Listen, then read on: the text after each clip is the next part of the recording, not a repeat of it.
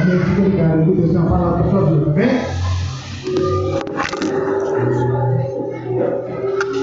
Graças paz, meus irmãos. Quantos estão felizes nessa noite? Quantos estão sentindo a presença gloriosa de Jesus? Creio que eu poderia só ler o texto, dizer amém, porque tudo foi falado foi falado aqui durante esse culto, que a presença está real.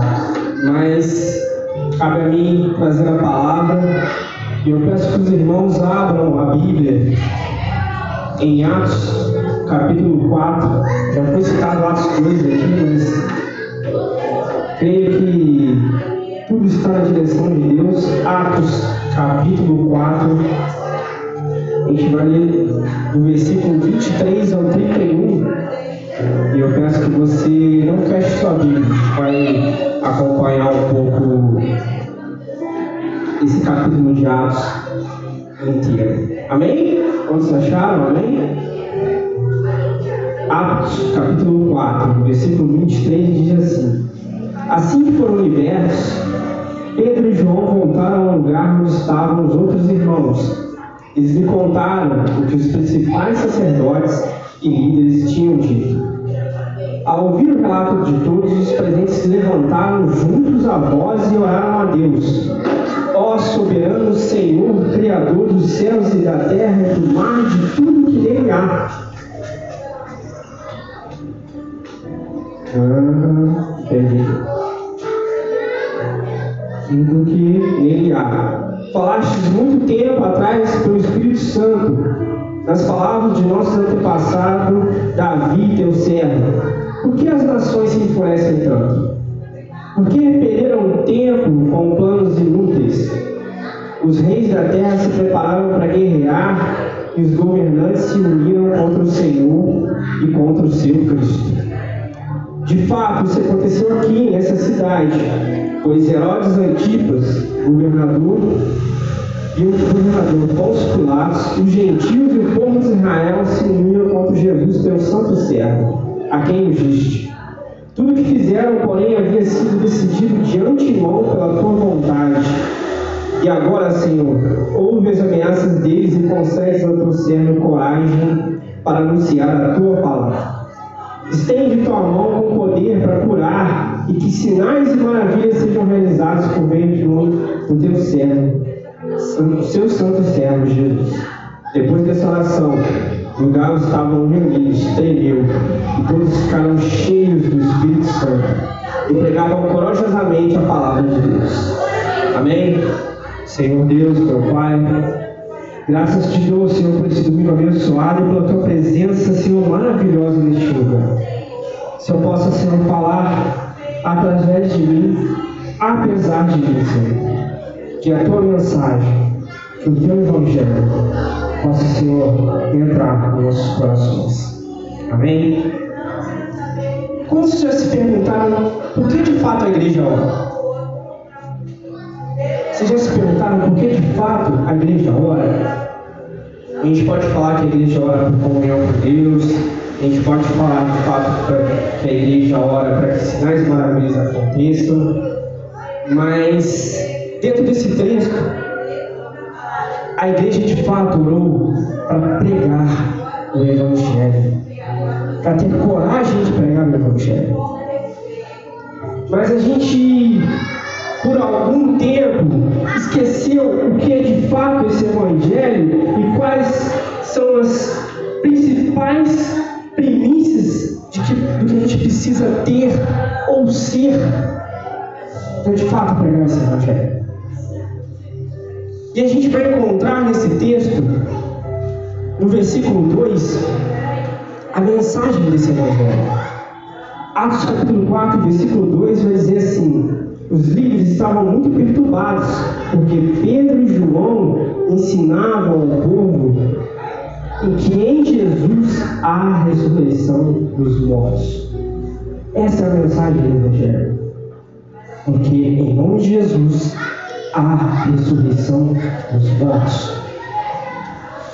Mas se eu for pensar, de fato, isso ainda é muito parcial. Isso não é total do Evangelho. E a igreja, por muito tempo, ensinou as pessoas que o Evangelho é para você estar no céu depois que morrer.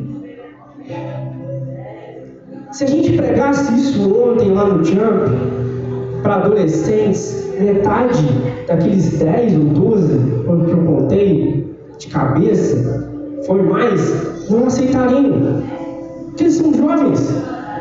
Ah não, quando eu morrer, vou para o céu, então tem muita vida pela frente. Mas, de fato, a gente tem que pregar o Evangelho verdadeiro. E a gente precisa voltar para entender qual é essa mensagem na totalidade. E Atos capítulo 3, versículo 15 vai dizer que em Atos capítulo 3, na verdade, vai dizer que Pedro e João subiam ao templo para orar. E eles encontraram na porta do templo um aleijado. E eles curaram aquele aleijado, e aquele aleijado passou a andar, e na verdade ele não, ele não andou, ele entrou saltitando pelo templo. Tanto era a alegria dele. E aquelas pessoas vendo aquela maravilha acontecer, se perguntaram: o que aconteceu? E Pedro, pela ousadia do Espírito Santo, ele começa a pregar aquelas pessoas. Ele diz uma palavra muito interessante, eu acho que é o versículo que eu mais adoro na Bíblia inteira é esse versículo. Vocês mataram o autor da vida, mas Deus o ressuscitou dos mortos. E nós somos testemunhas desse fato. Olha que paradoxo, olha que coisa controversa. Será que nós conseguimos matar o autor da vida? Mas Pedro diz para vocês mataram o autor da vida. Mas Deus o ressuscitou dos mortos. E nós somos testemunhas disso. E nós continuamos sendo testemunhas de Cristo. Pela fé, em nome de Jesus, esse homem que vocês veem e conhecem foi curado. E a fé em nome de Jesus curou diante dos seus olhos. Irmão, Sei que vocês líderes agiram por ignorância, mas Deus assim cumpriu. E todos os profetas haviam dito acerca de Cristo. É necessário que sofrer todas essas coisas. Agora arrependam-se e voltem para Deus, na presença do Senhor. Virão tempos de renovação. E Ele enviará novamente Jesus Cristo Jesus Cristo que ele foi designado. Olha só que complexidade. No Evangelho a cura, no Evangelho a, a, a perdão dos pecados, no Evangelho a restauração. A gente tem que começar a ressignificar o céu. O céu não é o lugar para onde a gente vai. O céu é o que aconteceu aqui hoje. É o que está acontecendo aqui é a presença do Deus soberano sobre as nossas vidas. E esse céu, essa restauração começa aqui e agora. É esse evangelho que a gente precisa pregar. É esse evangelho que a gente sente aqui, não está vivo. Ele vai se completar na volta de Cristo. Mas esse evangelho começa aqui. É esse evangelho que a gente começa, tem que começar a pregar. É esse evangelho que a gente precisa proclamar aos quatro ventos. Um evangelho de cura, de restauração. Nós estamos há mais de um mês falando sobre curas e milagres todas as Na presença do primeiro dia que eu vim aqui, quando eu não estava nem aqui nessa igreja, eu vim com muita dor de cabeça. Foi orado, eu saí curado. Mas irmão, é uma dor de cabeça. Sim, mas quem disse que não estava doendo muito? Quem disse que não? Outros milagres, outras curas, outros acontecimentos aconteceram neste lugar. Quantos de vocês talvez tenham um testemunho sobre cura e milagre que já aconteceu na sua vida? E que Deus ainda está fazendo muita coisa, está restaurando as nossas vidas que a nossa restauração é do começo ao fim, até nós acabarmos a nossa carreira aqui. Mas Atos capítulo 4 continua nos ensinando. Atos capítulo 4 continua nos ensinando que para pregarmos essa mensagem de salvação, a gente precisa reconhecer a autoridade de Cristo. É aí que a gente vai para o versículos 8, que diz assim: Cheio do Espírito Santo, Pedro respondeu autoridades líderes do povo. Estamos sendo interrogados hoje porque realizamos uma boa ação em favor de um aleijado. Os senhores querem saber como ele foi curado? Saibam, os senhores de todo o povo de Israel, que ele foi curado em nome de Jesus Cristo, o Nazareno, a quem os senhores crucificaram, mas quem Deus ressuscitou dos mortos. Pois é a respeito de desse Jesus que se diz: a pedra que vocês, os construtores, rejeitaram, se tornará angular. Não há salvação em nenhum outro. Não há nenhum outro nome debaixo do céu em toda a humanidade por qual, por qual devemos ser salvos.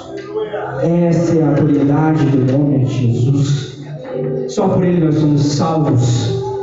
Como eu disse, salvação começa aqui agora, quando nós acreditamos que Ele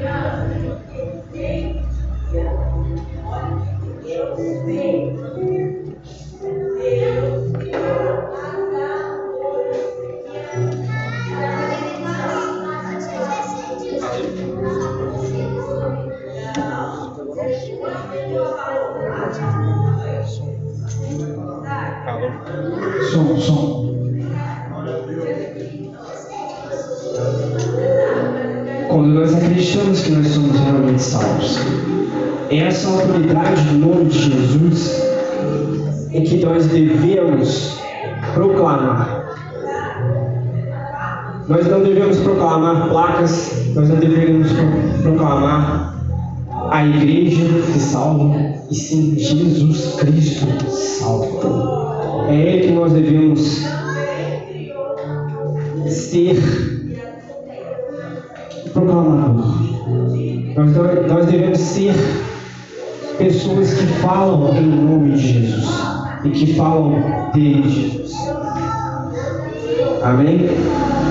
1 Timóteo, capítulo 2, versículo 5 diz que há um só mediador entre Deus e a humanidade, é o homem Cristo Jesus.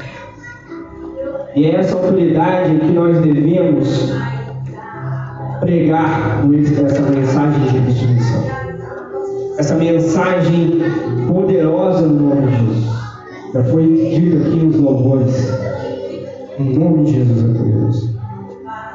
E às vezes a gente esquece que testemunho é quem tem uma proclamação da autoridade de alguém para testemunhar. A testemunha não é só falar de Jesus, falar sobre Jesus, de falar de Jesus. Porque nós falamos, quando nós falamos sobre alguém, é porque nós não o conhecemos. Mas quando nós falamos de alguém, é porque de fato nós temos comunhão. É de fato nós convivemos com ele. Nós falamos com propriedade, nós falamos com autoridade de quem a gente conhece. Eu falo com autoridade da minha esposa, que eu tenho um relacionamento com ela, que eu conheço ela. E a igreja precisa entender que nós devemos falar com propriedade, autoridade desse Jesus, que é o único mediador entre nós e Deus. Mas Atos capítulo 4 continua a nos ensinar. E nos precisa ensinar que nós devemos ter identificação com Cristo. O versículo 13 diz assim: os membros do conselho viram a coragem de Pedro e João, ficaram admirados, pois, perceberam que eram homens comuns, sem instrução religiosa formal. E reconheceram também que haviam estado com Jesus. Homens comuns. Eu pesquisei em hebraico diz que essa palavra chama-se Anharetz, que são os homens da terra. São homens simples, pessoas simples, pessoas que, como eu e você, elas falam com autoridade não porque têm estudo, não porque leem muito, mas porque convivem de fato com Jesus. E a gente precisa entender que a igreja cresce não porque o pastor prega, não porque o irmão tal prega, mas sim porque nós convivemos com pessoas todos os dias e nós pregamos com as nossas vidas. A gente precisa entender uma, uma coisa muito interessante. Quantos gostam de futebol aqui? Amém? Também gosto um pouquinho, gosto mais de Fórmula 1, na verdade. Mas a gente, por muito tempo, achou que isso aqui é o jogo. O culto é o jogo. Mas o culto não é o jogo. O culto é o intervalo. O jogo é de segunda a sexta, sete às cinco, ou em horários que você faz todos os dias no seu trabalho, no seu colégio, na sua vida comum. Esse é o jogo. Esse é onde a gente prega o Evangelho. E esse é onde as pessoas comuns, como eu e você, estão com pessoas comuns falando do que Deus fez por nós, por você. O dia que nós estamos aqui é só para a gente recarregar a nossa bateria. E o pastor, que é o nosso líder, nosso técnico, vai nos dizer que nós precisamos consertar durante o jogo. E esse jogo é jogado por pessoas simples, pessoas comuns, vários Pedros e Joões que vivem por aí, pescadores, pessoas como eu e você, que às vezes não vão falar bonito, não vão ter eloquência, mas vão testemunhar de fato que Jesus fez no por nós. E esse jogo, às vezes, é de coisas simples. Eu lembro de um acontecimento muito interessante que aconteceu na minha vida. Eu estava lendo um livro e o autor desse livro entrou numa questão muito interessante, em que a igreja visível age invisivelmente. Não entendeu?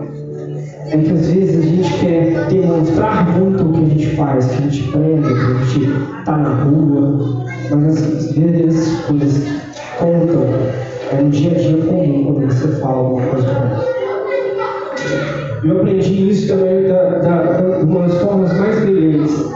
Eu estava com meu padrinho, que hoje é falecido no hospital, e ele pediu uma coisa simples para mim. Ele não enxergava já há um tempo, mas ele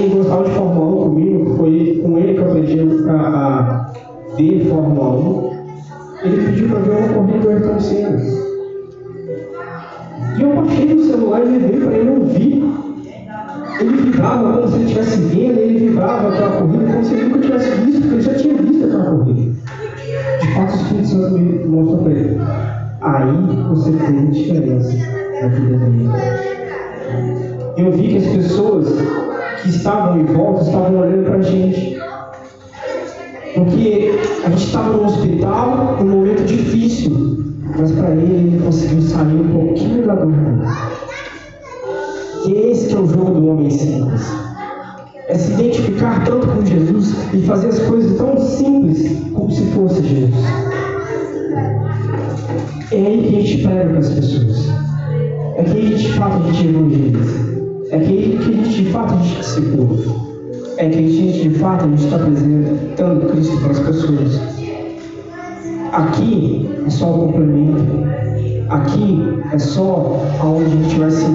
fato maior o Espírito Santo. A gente de fato vai recarregar as baterias. É que de fato a gente vai ter um conselho para jogarmos no jogo. É assim que se faz aqui. Mas Atos capítulo 4 continua nos, nos mostrando como pregar o Evangelho. E ele diz que, apesar dessas dificuldades, apesar dos obstáculos, a gente precisa ter coragem. Atos capítulo 4, versículo 16 diz assim: Que faremos com esses homens? Perguntaram uns aos outros. Não podemos negar que realizaram um sinal, como todos em Jerusalém sabem. Mas para evitar que espalhem sua mensagem, devemos adverti-los que não falem nesse nome a mais ninguém. Então, os chamaram de volta e ordenaram que nunca mais falasse nesse, ensinasse em nome de Jesus. Os líderes religiosos viram que a mensagem simples de Pedro fez cinco homens, cinco mil homens se converteram. E eles pregavam algo que era surreal, que era a ressurreição dos mortos. Vou te falar, a maioria dos, dos pertencentes do Sinédrio, ou do povo, é, da, da, liderança do povo, eles não acreditavam na ressurreição dos mortos, seus. E isso era uma afronta muito grande. Dois homens simples estarem pregando em nome de Jesus a ressurreição dos mortos. E se hoje houvesse uma proibição em que você não pudesse mais tocar em nome de Jesus?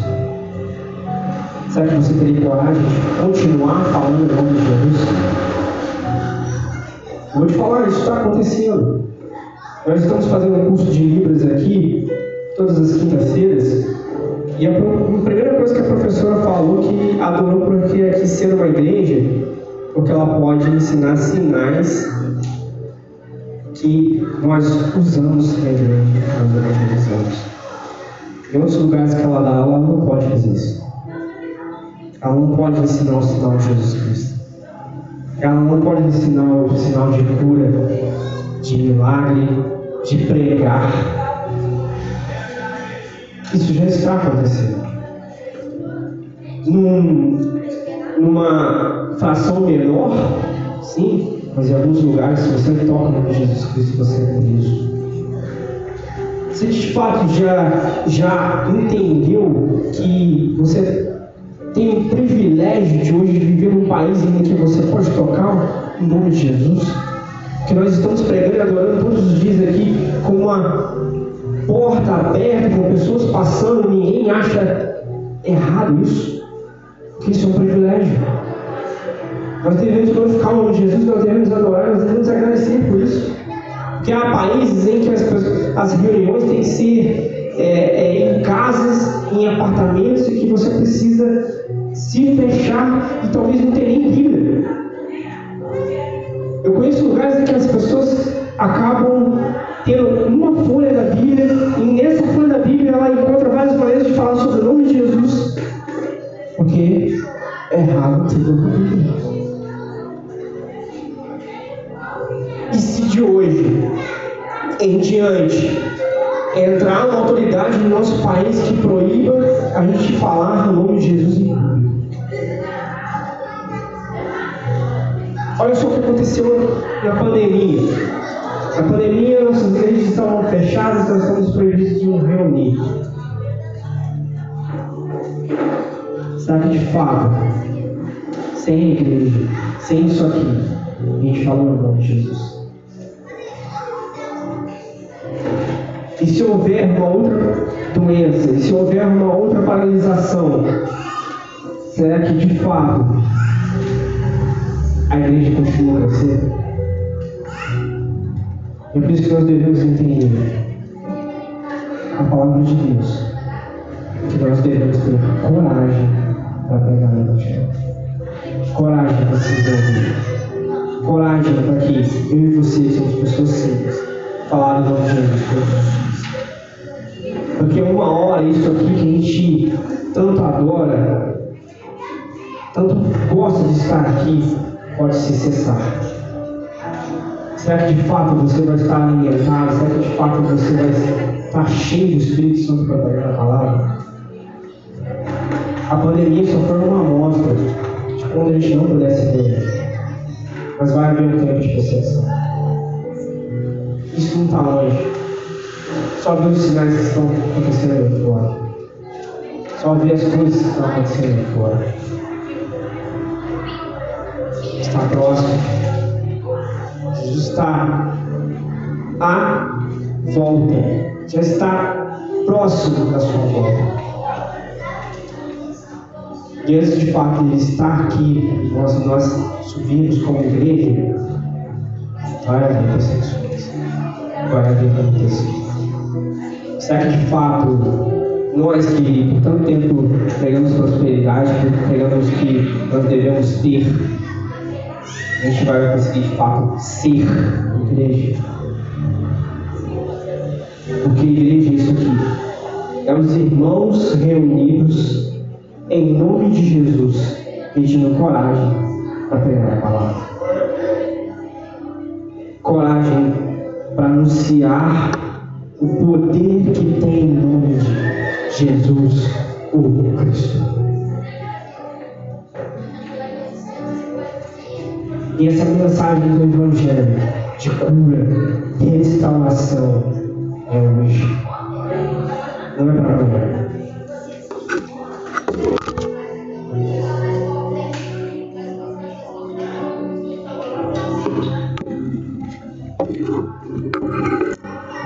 Não é para um dia você estar no céu. É para você atrair o céu para a sua vida. É para você de fato viver a vida em abundância que Cristo tem para você. Porque um dia, um antigo pastor meu, pastor Melquisto, da Metodista de Piquetas, falou uma coisa interessante. Nossa, o nome da sua filha é forte, né? É Zoe. Zoe é vida em abundância em grego. Mas, é, pastor, é vida. A vida é eterna. Não, não, mas vocês entenderam. Vida eterna não é uma vida para sempre. Não existe que Zoe é a vida que realmente Deus tem para você. A vida abundante que Deus tem para você. É a vida que Deus quer que você tenha. É o de fato que Deus quer fazer na sua vida. É zona. É vida em abundância. E será que a gente tem coragem de, mesmo nos momentos difíceis, continuar vivendo essa vida em abundância? Porque a gente tem pensado há tempo que prosperidade é riqueza, é muito, mas não. De fato, vida abundante é o que você precisa, o que você necessita, na hora que você precisa na hora que você necessita. E isso é o que Jesus tem para nós hoje. Vida em abundância. Coragem para pegar o Evangelho. Coragem para ser pessoas simples que falam de Jesus e em nome de Jesus. E eu vou chegar à conclusão de fato falando o que aconteceu aqui nesse versículo 31. Depois dessa oração, essa oração que a gente deve fazer, a oração que a igreja deve fazer, que é buscar coragem para pregar o Evangelho, o lugar que estavam reunidos tremeu e todos ficaram cheios do Espírito Santo e pregavam corajosamente a palavra de Deus. Desde que eu entrei aqui hoje, eu estava sentindo um tremor no coração. O Espírito Santo já está aqui. O Espírito Santo já está falando no seu coração. Para de fato, aqueles que estão ligados que vão sentir o céu para mim, vão sentir a terra, vão sentir essa realidade do céu aqui hoje. E eu quero que a gente conclua essas palavras, essas mensagens aqui com sabendo da mensagem de Deus, pregando ela com autoridade, se identificando como pessoas simples que pregam o Evangelho. Comunidade, foi até que eu esqueci de falar aqui, no versículo 24, todos estavam unidos ali. Todos oraram em alta voz por falar sobre unidade. Que essa igreja vive em unidade. Mas de fato devemos entender o que é unidade.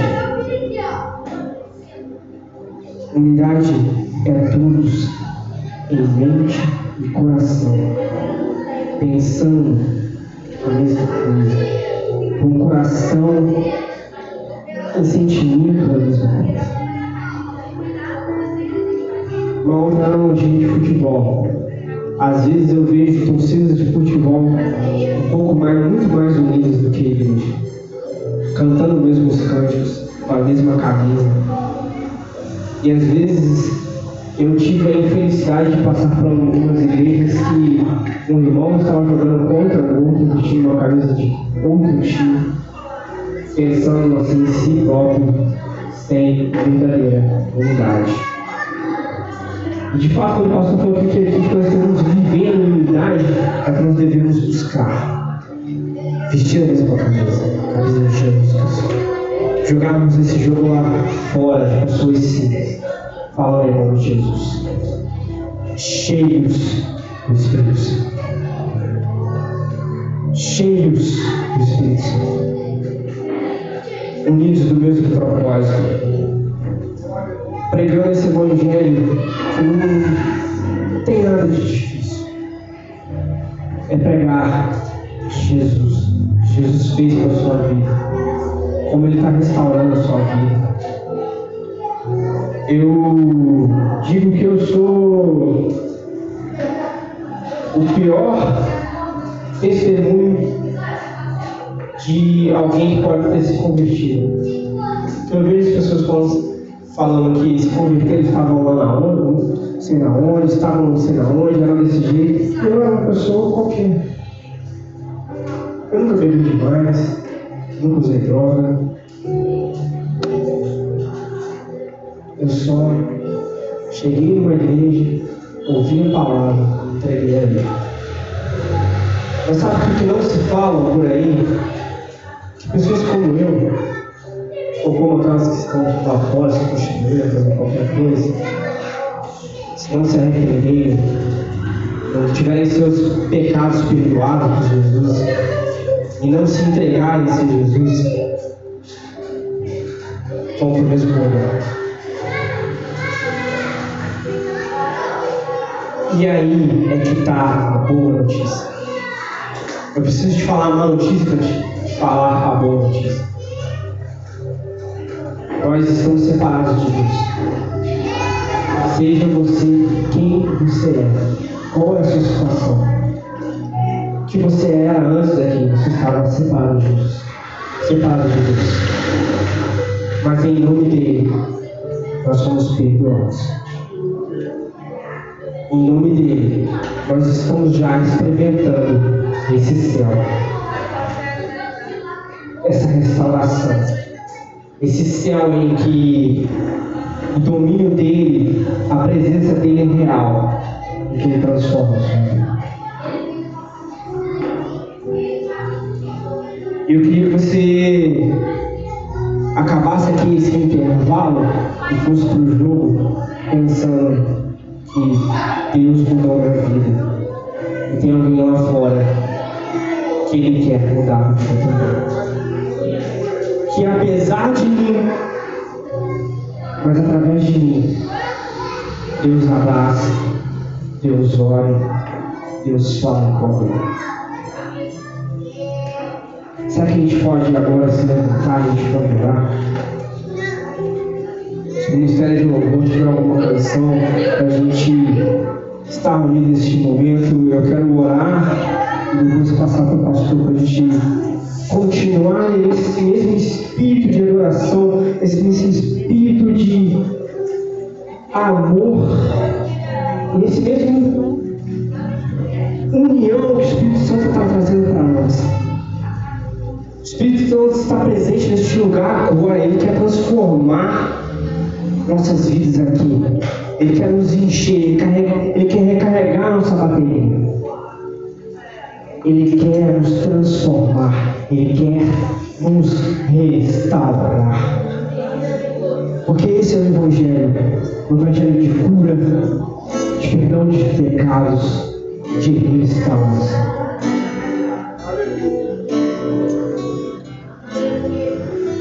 Eu quero que você ouça a canção e olhe no seu último o que falta para mim para eu ter coragem de anunciar esse evangelho. Porque, irmãos, eu também sou falho. Às vezes eu também tenho medo de falar em nome de Jesus. Às vezes eu de fato me pergunto se eu consigo evangelizar lá fora. Mas a única coisa que eu sei que eu faço é que quando eu tenho oportunidade, em alguma conversa, eu falo do que Deus fez na minha vida, de como Deus restaurou a minha vida, de como Deus entrou na minha vida e me deu uma família, de como Deus foi um presencial na minha vida quando nasceu a minha filha. Alguns estiveram aqui quando a gente encontrou nosso testemunho, minha esposa. E de fato nós vivemos milagre, nós vivemos cura, nós vivemos restauração. E hoje talvez você por muito tempo na igreja esteja se perguntando, Senhor, qual é o? E de hoje você vai recordar que Deus fez por você, que Deus fez na sua vida e Deus vai continuar fazendo na sua vida. Amém?